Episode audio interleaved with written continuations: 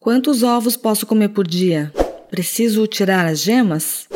Comer ovos aumenta o colesterol? E quem tem problemas de colesterol pode comer quantos ovos por dia? Parece mentira, estamos em 2023, mas essas ainda são preocupações de muita gente.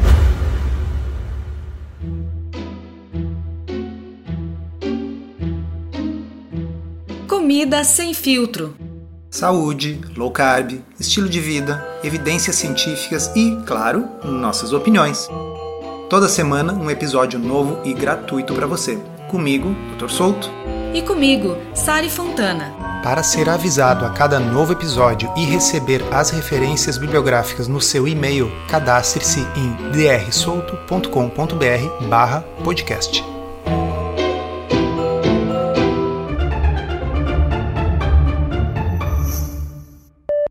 Essa semana mesmo eu atendi um paciente no consultório que era uma pessoa saudável, era alguém que na realidade estava buscando uma alimentação visando saúde e longevidade, ou seja, não era diabético, não tinha excesso de peso para perder. E essa pessoa tão focada em saúde tinha esse tipo de dúvida, tinha medo de comer ovos. E a ideia por trás dessa preocupação parece bem simples. A gema do ovo tem bastante colesterol. E colesterol é o que se acumula nas placas das artérias, popularmente falando, né? É isso que a gente ouve por aí.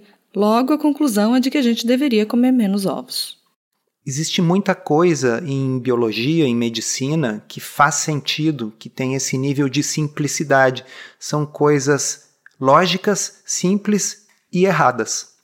E esse é um exemplo clássico porque o fato de que você come alguma coisa não significa necessariamente que aquilo vai se acumular nas suas artérias.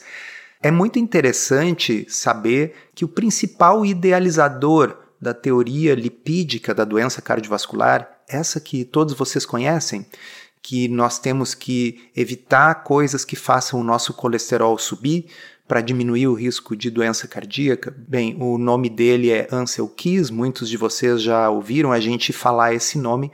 Pois então, nos anos 1960, o próprio Ansel Keys, repito, o pai da teoria lipídica da doença cardiovascular, descartou os ovos como sendo um problema, porque ele conduziu um estudo com voluntários em que ele variou o consumo de colesterol na forma de ovos e viu que o colesterol no sangue mudava muito pouco. Sabe por que isso acontece? Porque o nosso fígado produz a maior parte do nosso colesterol. Quando nós comemos pouco colesterol, o fígado produz mais. Quando nós comemos bastante colesterol, o fígado produz menos. Então, é aquela história, era uma coisa que até podia ser verdade, mas não é. Pela lógica, então, essa conversa deveria ter sido encerrada lá nos anos 60. Só que não foi o que aconteceu.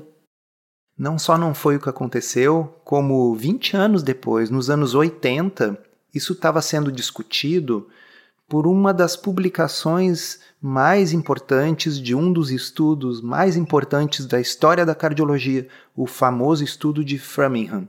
Nós também já mencionamos esse estudo algumas vezes aqui no podcast, mas só relembrando, Framingham é uma pequena cidade nos Estados Unidos e que desde os anos 50 tem acompanhado a sua população para tentar identificar quais os fatores de risco para doenças. Inclusive, o próprio conceito de fatores de risco foi criado a partir desse estudo de Framingham. Pois bem, nos anos 80, foi feita uma publicação pelo grupo do estudo de Framingham avaliando o assunto dos ovos. E eu vou traduzir para vocês aqui um trecho desse estudo que dizia assim: As curvas de distribuição do colesterol dos indivíduos de acordo com o quanto de ovos eles consumiam eram praticamente idênticas. E nenhuma relação entre consumo de ovos e doença coronariana foi encontrada. Conclui-se que, dentro da faixa de consumo de ovos dessa população, diferenças no consumo de ovos não têm relação nem com os níveis de colesterol no sangue e nem com a incidência de doença cardíaca. Ou seja, os níveis de colesterol de quem comia menos ou mais ovos eram os mesmos, assim como o risco cardiovascular. Exatamente. E como isso saiu numa publicação muito conhecida e oriunda do estudo mais famoso de toda a cardiologia mundial, era de se esperar que então nos anos 80, já que não nos anos 60, essa celeuma tivesse sido encerrada e as pessoas pudessem comer os seus ovos em paz. Mas como todo mundo sabe, não é bem isso que aconteceu, né? É, corta para 2023, temos pessoas com medo de ovos.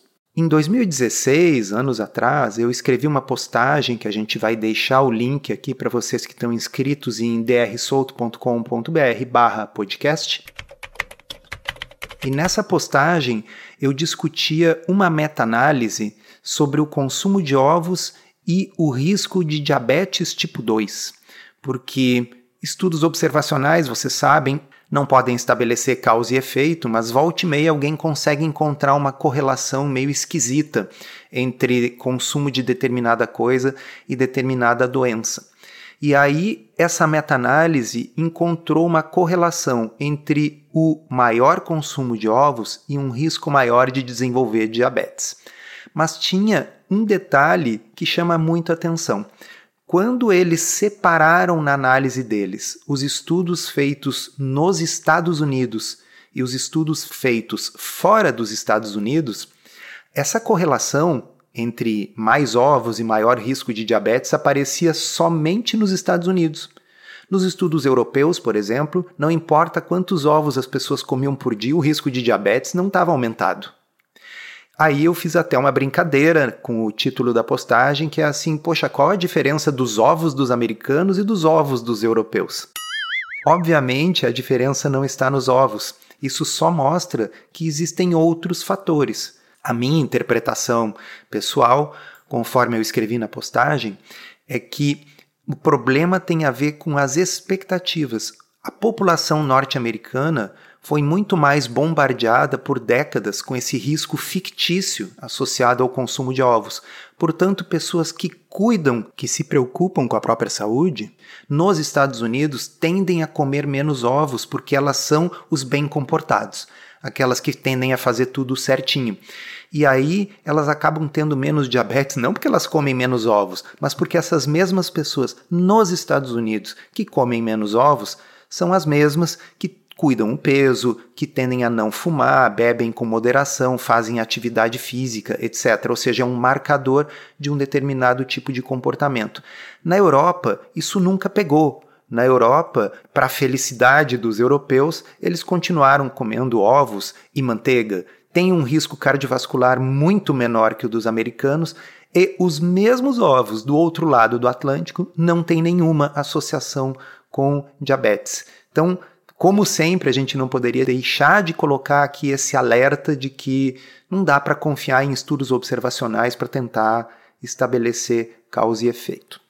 Mas o motivo pelo qual a gente resolveu revisitar esse assunto, além do fato de você ter tido um paciente que perguntou, né, recentemente sobre quantos ovos poderia comer por dia, foi um novo estudo avaliando a associação entre o consumo de ovos e risco cardiovascular. Reparem que a gente falou aqui associação. E eu acabei de dizer antes que tem que cuidar porque a associação não implica necessariamente causa e efeito. Mas existe uma situação em que estudos associativos podem ajudar. E eu vou ler para vocês o primeiro parágrafo de uma postagem bem recente lá da área de membros do blog Ciência Low Carb, mas substituindo o assunto original da postagem por ovos, e ficaria assim: Estudos observacionais não estabelecem causa e efeito, e isso segue valendo mesmo quando os estudos são favoráveis às nossas teses. Se um estudo observacional sugere, por exemplo, que ovos aumentam doenças cardíacas, você não pode afirmar que os ovos são a causa desse aumento. Agora, se as pessoas afirmam que ovos são perigosos pressupondo que quem come mais ovos tem risco maior de doenças cardíacas, e um grande estudo observacional prospectivo mostra o contrário, isso é, que o consumo de ovos está associado com menor incidência de doença cardíaca, isso não prova que os ovos reduzem doença cardíaca, mas é incompatível com a ideia de que ovos possam ser a causa do aumento de doenças cardíacas, ok? Uma coisa não pode ao mesmo tempo causar outra, mas estar associado com redução dessa coisa. Ou a coisa causa e está associada com aumento, ou ela não causa. E foi justamente isso que aconteceu nesse novo estudo. O estudo é o seguinte: a associação entre consumo de ovos e risco de desfechos cardiovasculares, uma revisão sistemática e meta-análise. Foram identificados 23 estudos prospectivos com acompanhamento médio de 12,28 anos. Um total de cerca de 1 milhão e 500 mil indivíduos foram incluídos. E comparado com o consumo de nenhum ou um ovo por dia, o maior consumo de ovos, mais de um ovo por dia, não foi associado com o risco significativamente aumentado de eventos de doenças cardiovasculares gerais. O maior consumo de ovos, ou seja, mais de um ovo por dia, foi associado a um risco significativamente menor de doença arterial coronariana.